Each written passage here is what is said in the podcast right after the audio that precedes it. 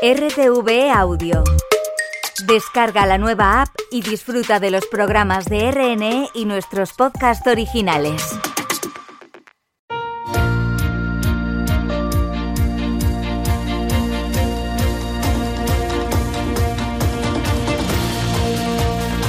Marca España con Paula Duarte.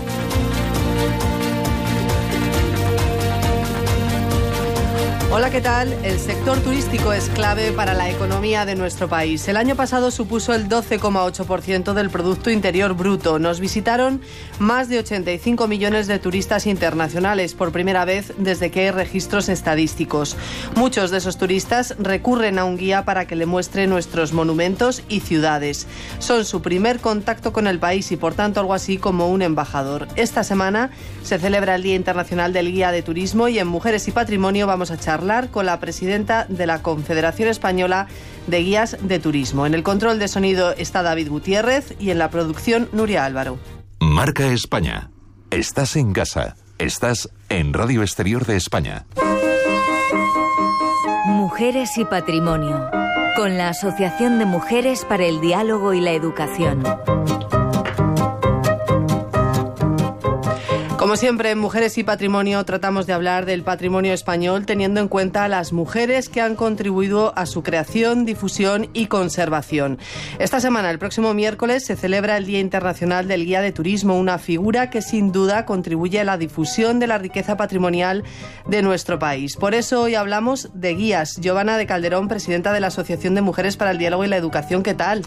Pues muy bien, encantada estar aquí y de recalcar y homenajear a las guías turísticas que son tan, tan, tan importantes para, para, para mostrarnos ese patrimonio con distintos ojos y ellos son como los juglares de la historia, ¿no? y antes de empezar, creo que nos querías hacer además una mención especial, ¿verdad? Pues sí, efectivamente. Eh, nos ha dejado una mujer maravillosa, Isabel, María Isabel Mijares.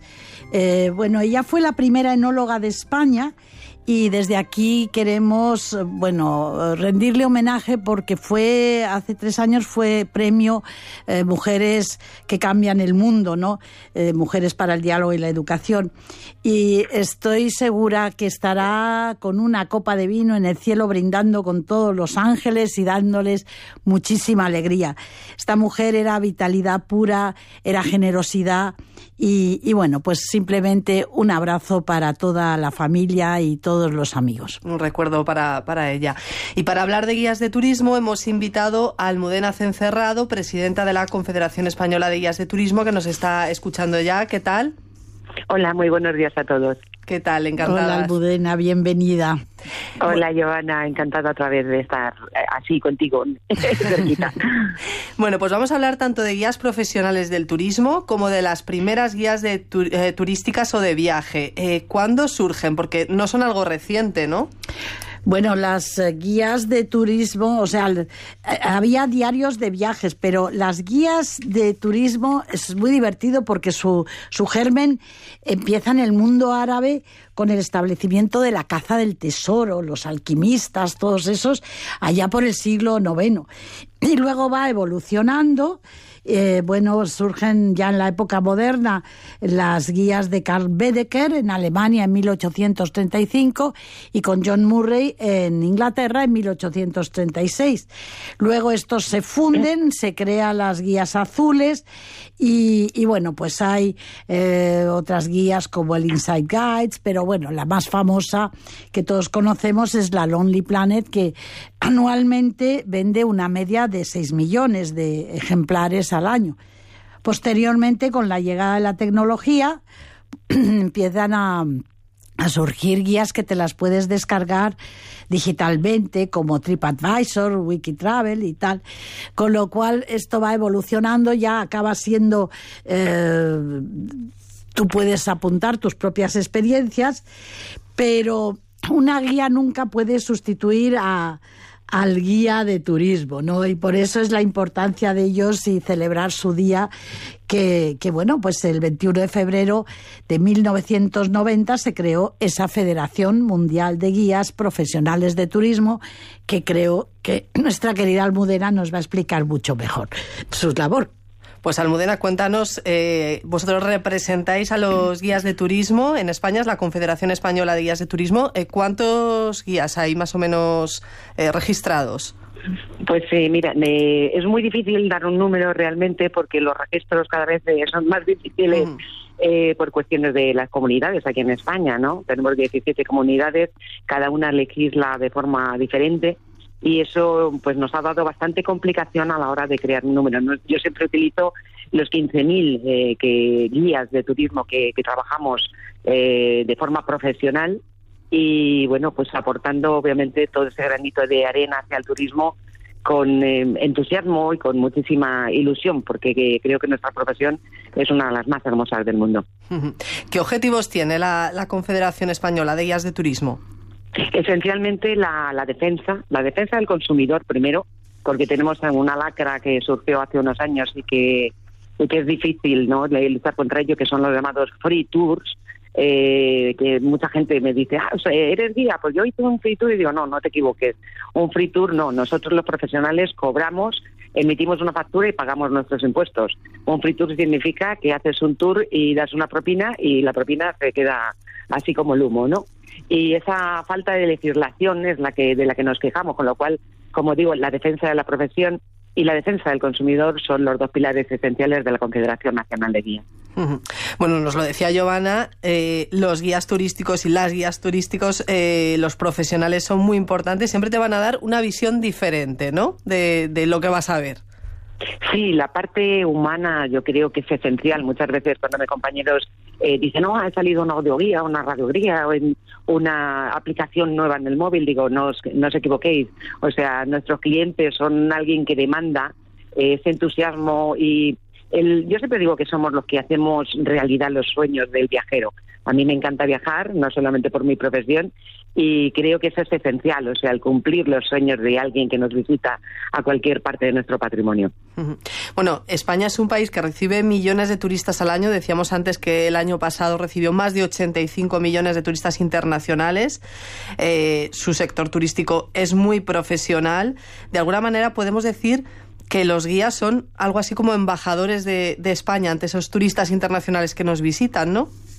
Totalmente, yo siempre utilizo esa frase. Nosotros somos los embajadores de cada uno de los lugares del área específica que en la que trabajamos y el dar la bienvenida y sobre todo invitar a que la gente vuelva al lugar o que transmita a sus familiares, a sus amigos que no tienen que dejar de ver este sitio o tal o vivir experiencias. Yo creo que ahora mismo el, crear experiencias eh, diferentes es lo que la gente está demandando más. Eh, no solamente pues pasear. Siempre digo que, los guías mm, hacemos que la gente no mire, sino que vea, eh, que se empape de la historia, que se empape de, la arquitectura, de, las leyendas, de la literatura, ¿no? Y esa experiencia que creamos los guías con nuestra profesionalidad es lo que hace algo único eh, cada uno de los patrimonios en los que trabajamos. Claro, ¿qué tipo de formación necesita un guía para, para ejercer? Porque, bueno, para empezar, idiomas, ¿no? Se me ocurre. Efectivamente, los idiomas son esenciales si queremos eh, dar la bienvenida a, gente de todos los lugares del mundo. Desgraciadamente no podemos hablar todos los idiomas, pero eh, digamos que el inglés es el, idioma vehicular con muchos de los, eh, de los grupos que, que guiamos y bueno, pues obviamente pues francés, italiano, cuando recibimos gente de, de, de, Europa, alemán, ¿no? Nuestros guías están muy preparados profesionalmente con los idiomas y obviamente también tienen que tener unos conocimientos de área específica, porque no es lo mismo eh, pues hacer una visita en París, que hacer una visita en Madrid, que hacer una visita en Barcelona y cada uno tiene que estar especializado sobre todo pues en historia, en arte, en literatura, en filosofía, en geografía y bueno pues en el día a día, las noticias diarias también eh, para poder transmitir todas esta estos conocimientos a aquellos que, nos visitan. Pero además un guía te salva de apuros, ¿no? Porque te vas en un barco, se hunde el barco, etcétera, etcétera. Bueno, tenéis, eh, eh, cuéntanos alguna anécdota de, alguna experiencia así tremenda que hayas tenido. Bueno, me, afortunadamente no he tenido muchas experiencias tremebundas, o sí, porque también estuve 12 años trabajando como como guía guía correo por toda Europa y por, eh, por América y bueno pues en un viaje pasa de todo eh, gente que se pone enferma incluso gente que fallece Eh, pues Qué sí, tremendo, ahora mismo. ¿no? Sí, sí, recuerdo una señora que se me suicidó en Roma, la pobre, porque venía con una depresión, o sea, pero afortunadamente esos son casos muy muy esporádicos. Lo único que el- el, digamos el balance general es hacer feliz a la gente y, y transmitirle, bueno, pues con muchísimo cariño todos esos lugares y como digo, que vivan algo especial que muchas veces te lo dicen, ¿no? prácticamente todos nuestros clientes, ¿no? Cuando terminan una visita. Buf, eh, yo había venido aquí, pero pues no conocía de, de la forma que, como nos has llevado, como nos has transmitido, ¿eh? Con- y sobre todo, pues hacerlo muy entretenido también. Los grupos son muy diversos, entonces a veces, eh, pues por ejemplo, este fin de semana he tenido una familia con niños y mayores, pues eh, me tienes que captar la atención de los niños porque si no, eh, pues los padres se, se- se desconectan, ¿no? Y no tienes que hablar solamente para los mayores. Entonces, eh, enfocar eh, a tu discurso a cada aquel que tienes enfrente es parte de esa profesionalidad y de esa parte humana que obviamente pues ninguna máquina va a dar. Claro, ahora mismo hay visitas turísticas de todo tipo, de noche, de misterio, con gincanas para niños. ¿Cuáles son los preferidos del, del turista en España? Sí, yo creo que la gente cada vez busca más experiencias eh, diversas, ¿no? Entonces se trata un poco también de ir buscando, de ir viendo esa demanda que, que- que el cliente tiene para, para poder ofrecerla. Eh, bueno, pues eh, catas de vino, catas de aceites. eh, yo estoy trabajo en La Mancha, pues eh, es un, sitio esencial, ¿no? Eh, también darles mm, pues yo soy muy de entrarles en las casas particulares, porque, por ejemplo, un cliente norteamericano que, que, que llega a España, ¿no? Y le abres tu casa, le abres un patio para que vea cómo vivimos, eh, le hablas un poco de, de, de, de- las costumbres, de dónde vienen, por ejemplo, pues en, como digo, en mi ciudad, en Toledo, pues hablar cómo ha cambiado tan poco, ¿no? La vida eh, eh, la forma de vida no desde la época medieval a la actual y eso lo, lo complementan las mismas calles. Y también esa labor de la mujer no de cómo la mujer ha estado quizá pues oculta dentro de las eh, de las casas y ahora sin embargo pues eh, nos encanta eh, pues eh, salir fuera y transmitir y sobre todo ser profesionales como también lo han sido los guías eh, eh, generalmente en el pasado Y también la gastronomía, ¿no? Porque eso es importantísimo. Hoy en día, aparte de, de, estas catas, la gente eh, come como si no hubiera un mañana, ¿no? sí. además de que a la gente nos gusta en general probar también, eh, yo creo que eso es parte del viajero, no del turista, ¿no? Empaparse de las experiencias eh, diversas. Hay un poema que al que siempre hago referencia que cita de Cavafis, ¿no? Y viene a decir más o menos que cuando emprendas tu viaje, pues no tenga miedo, no tengas miedo a las viejas sirenas, a los monstruos, al cíclope, sino que te empapes de, de, de pues de los perfumes de Fenicia, de, de empapes de los sabores, de los olores. Y a mí me gusta mucho hacer este tipo de visita, o sea, hacerles oler el azafrán, hacerles degustar un mazapán, o sea, no solamente las explicaciones, sino, claro, y, lo- y también es verdad, ofrecemos que muchas comidas así, pues tortilla de patata, eh, lasaña de perdiz, en, en casas particulares, ¿no? Que la gente lo vive. Hace muy poquito me pedían, eh, pues, eh, unos clientes, ¿no? Que, que, que, que son muy, muy foodies, como dicen en inglés, ¿no? Y que están hartos de estrellas Michelin y la experiencia de llegar a una casa y comer entre la familia y, y probar los platos típicos, ¿no? Incluso hacerle meter la cuchara para revolver las migas, pues es una experiencia realmente preciosa que, que yo creo que se quedan mucho más con eso que muchas veces con las explicaciones técnicas. ¿Qué le sorprende más al turista internacional cuando viene a España? Eh, pues le sorprende la cercanía. Le sorprende la cercanía de la gente, como cuando vas por la calle vas saludando a todo el mundo. Ay, pues conoces a todo el mundo. Claro, yo trabajo en una ciudad pequeña y tengo esa ventaja, ¿no? Entonces yo creo que, bueno, pues alguien que viene de, de, por ejemplo, de Nueva York, ¿no? Una ciudad tan grande en la que todo el mundo pasa desapercibido y la soledad es mucho mayor, cuanto más gente hay, pues eso de pararte o tomar un café con alguien o eh, y bueno, pues de la hospitalidad, obviamente. Nosotros hicimos una campaña hace, hace unos años y seguimos con ella, ¿no? En el Día Internacional del Guía, que es la eh, turismofilia, en contra de esa turismofobia que está surgiendo tanto en muchos eh, por, por, por toda la afluencia, obviamente, del turismo, ¿no? Pero tenemos que ser muy conscientes que, además de efectivamente ser un, un elemento eh, en nuestra economía muy importante, tenemos que, que, que, que agradecer a toda la gente que está llegando, sobre todo después de vivir una pesadilla como la, la pandemia, y, y todos, eh, cada uno, no solamente los guías, sino los- los- la gente que habita en cada uno de los lugares de España, pues abrirle nuestras puertas, nuestro corazón, y eso es lo que lo que más eh, demanda a la gente y lo que más le apasiona. Un amigo mío de Australia vino hace unos meses y lo que más le llamó la atención era la ropa tendida. Decía, bueno, ¿y cómo tenéis la ropa tendida? Sí, sí, él iba haciendo fotos de todos los... Pues usa secadora, ¿no? En Estados Unidos creo que también les llama mucho la atención. Sí, sí, eh, entonces dices, bueno, eh, ni la tortilla ni nada, la ropa tendida. bueno, la verdad que nosotros también muchas veces miramos por los ojos de, de hacer una visita aprendes todos los días, ¿no? Porque efectivamente tú miras eh, a dónde está enfocando esa cámara del cliente que, que está tomando la foto y dices, anda, pues mira, no me había dado cuenta de este detalle, de esta aldaba de hierro tan bonita, ¿no? De las puertas, de tal. O sea, volvemos a reinventar día a día nuestro discurso también con aquello que le llama la atención a la gente. Es cierto, es cierto, porque eh, yo eh, estoy harta de ir a Toledo y ir a la catedral y siempre lo digo. Acabo de descubrir el balcón de la reina en la catedral de Toledo.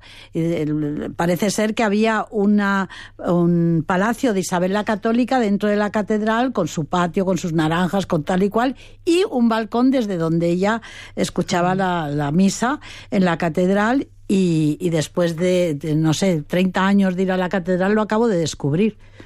Efectivamente, las casas de la reina. Eh, bueno, era muy católica, ella siempre decía que dedicaba el diezmo del día a sus oraciones y tanto en Granada, que dormía de encima de la capilla real, pues en Toledo también, en la misma catedral. No olvidemos que también una de sus hijas eh, nació en Toledo, eh, Juana. I, efectivamente. O sea que hacemos algunas visitas de mujeres eh, que precisamente para el día para el día internacional de la mujer me han demandado varios grupos para marzo eh, específicos sobre la, la, historia de las mujeres, esas grandes olvidadas. Y tenemos, pues fíjate, si empezamos a tirar desde las épocas ancestrales, las bonitas leyendas de la bella Raquel, la judía de Toledo, mm, eh, o, pues eso, Isabel la Católica, Juana I, Eugenia de Montijo, bueno, es, es un son recorridos en los que los guías también disfrutamos muchísimo transmitiendo y sacando a la luz a esas mujeres que han formado parte de, la historia de forma esencial. O sea que ya tenemos eh, viajes o, visitas guiadas eh, exclusivas para hablar de, del patrimonio de, las mujeres. Ah, pues nos tienes que invitar un día y vamos allí y hacemos el programa desde, desde Toledo, encantada. Pues naturalmente, estáis, vamos, invitadísimos, invitadísimas. Fenomenal. Pero también eh, hay, hay otro problema que se ha mencionado de pasada, que son los intrusismos, ¿no? ¿Cómo se puede luchar? Porque yo recuerdo el haber ido a, alguna ciudad y, y, claro, me ofrecen algo rápido, algo fácil y entonces lo cojo. En cambio, pues la guía profesional no está tan a mano. Entonces, ¿cómo se puede hacer una combinación para que estas guías profesionales pues eh, den sus datos, eh, podamos acceder, tengamos mayor acceso a ellas y, y poder combatir así ese intrusismo que tú nos mencionabas? Bueno, esa es una de las funciones esenciales que tenemos desde la Confederación, convencer a nuestros políticos de que la calidad de, la que se le llena eh, la boca eh, no es posible sin una regulación y una legislación eh, que obligue a que las personas que, nos dedicamos a esto, que merecemos un respeto y la profesión también, sean personas formadas formadas, no solamente informadas, que se hayan leído tres cosas en Wikipedia y que te las suelten así como, como un loro, sino que efectivamente tengan una formación específica y, variada. O sea, un guía yo creo que tiene que estar tan preparado para, para dirigirse al director del Metropolitan de Nueva York como a un grupo de, de, escolares. ¿eh? Y eso es parte de la profesionalidad, pero para eso tiene que tener una formación intensa. Y para eso necesitamos una regulación y una legislación que nos ampare. ¿Y qué están haciendo las autoridades? Pues eh, la verdad es que voy a ser muy dura, pero muchas veces absolutamente nada. Pero además eh, me parece absurdo porque si estábamos diciendo que un guía es como ese embajador que te enseña la ciudad con entusiasmo, con profesionalidad, pues, pues hay, hay ocasiones en que dan ganas de llorar, ¿no? Efectivamente, es que no se puede dejar el patrimonio en manos de cualquiera. Creo que, que, hay que respetarlo y, tanto es un el respeto de las obras de arte que no debemos tocarlas, que no debemos eh, deteriorarlas, como el cuidado de, la transmisión eh, de, todo el patrimonio tan rico que tenemos en España. Entonces, eh, nosotros sí creemos, obviamente, en esa calidad y luchamos por ella. Y queremos pues, que, pedimos que el amparo de nuestros gobernantes para que esto así sea. Pues desde aquí queda dicho, ¿no? bueno, porque bien clarito, ¿no? ha quedado clarísimo. Porque los guías, además, eh, lo nombrabas antes, tienen que saber de patrimonio, ¿no? Eh, van a enseñar el patrimonio tan rico que tenemos en España, necesitan también una formación en ese sentido. Efectivamente, pero no solamente la formación en arte, historia, que es lo que digamos primordial, ¿no? Eh, o lo que la gente en general demanda, sino también, pues como decía Giovanna, gastronomía, mm. enología, eh, bueno, pues es muy diverso eh, todo el panorama que tenemos. Por ejemplo, en islas mis eh, compañeros están súper especializados en cetáceos, en el mundo marino, en, volcanes, en vulcanología. O sea, tenemos que tener una formación específica muy amplia y además muy, muy profesional. Bueno, Giovanna, no quiero quedarme sin preguntarte por la primera guía conocida de la historia. Ah, bueno, bueno, esto me encanta a mí. sí, porque eh, se supone que es el libro quinto del Códice Calistino y que, por cierto, es candidato al registro de la memoria del mundo de la UNESCO. Pero esta, esta primera guía eh, que te lleva hasta la tumba del apóstol, eh, que fue, fue mm, elaborada allá por el siglo XII, este Liber Peregrinationis, eh, bueno, eh, se supone que está hecho por una mujer. Esto es lo que más me encanta. Esto es lo que más nos ha llamado la atención. mira, no te acostarás sin saber una cosa más, decía mi abuela, y eso no lo, no lo sabía. Sí, bueno, parece ser que la autoría del guía del peregrino ha sido puesta en duda, esto está claro. La mención del nombre Emery Picot por dos veces, dicho en el texto, ha justificado durante mucho tiempo que fuese, eh, se le considerase el autor. Pero eh, Bernard Riquel ha demostrado que no lo fue. Según este Riquel, Pico era el compilador de los 22 milagros perdón, atribuidos posteriormente a Calisto II y se reunieron en el Códice Calistino. Pero eh, este señor considera que el autor fue Hugo el Potevino, monje de Vézelay. Y, pero luego tenemos a otra investigadora especializada en el Camino de Santiago, que es Carmen Pugliese, que apunta que es posible que el Liber Peregrinaciones fuera obra de una mujer, posiblemente Gilberga de Flandes, porque tiene un enfoque claramente femenino debido a que se recrea en los detalles, habla de la cocina de los lugareños, por ejemplo, advierte de los peligros de la ruta, se fija en la seguridad y señala la arquitectura, eh, entre otros detalles. Aunque se sabe muy poco de esta peregrina, en el Codex, en el Codex Calistinus eh, se dice que junto con Emery Pico lo llevó a Santiago de Compostela por la redención de sus almas. Lo que sí se sabe es que Gilberga es mencionada al final del libro como sotia, como socia, por lo que surgen preguntas como ¿es posible que escribiera parte del códice? ¿Qué poder tenía esta mujer para estar tan relacionada con los monjes, papas y personalidades históricas? Pues no sabemos. ¿Qué te ha parecido Almudena? Me ha parecido maravilloso, me estoy quedando porque, bueno, efectivamente es parte de, mi pasión, conocer, eh, leer, eh, seguir al día, estar eh, y bueno, pues me, me, parece una vía para seguir investigándola muy muy precisa y muy bonita.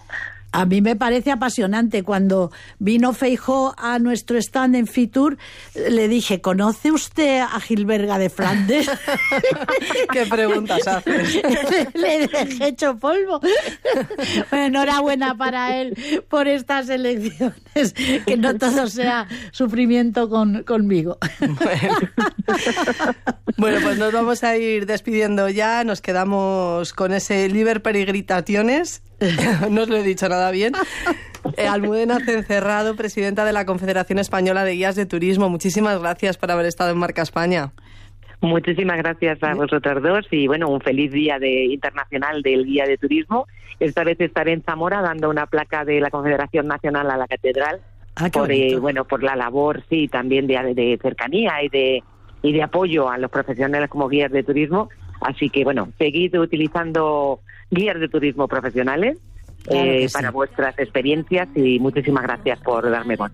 Pues feliz día. Feliz día, gracias. Y muchas gracias, Giovanna de Calderón. Nos escuchamos prontito otra vez en Mujeres y Estupendo. Patrimonio. Gracias. y arrancó una de sus alas para así verme crecer. Y a ustedes nos despedimos ya hasta mañana. Que tengan buen día. Estudiosa, muy paciente y eficiente, superwoman, super zen. Y que tengas preparado siempre un bizcocho casero, la casa bien recogida, perfumada hasta los pies. Llamado mala madre, mala hija, mal amante, por no querer renunciar a mis sueños, a mis planes, a mí misma y a mis dudas, a mi alma, a mis locuras, a mi propia identidad. Si es así, pues con orgullo, ante tus acusaciones.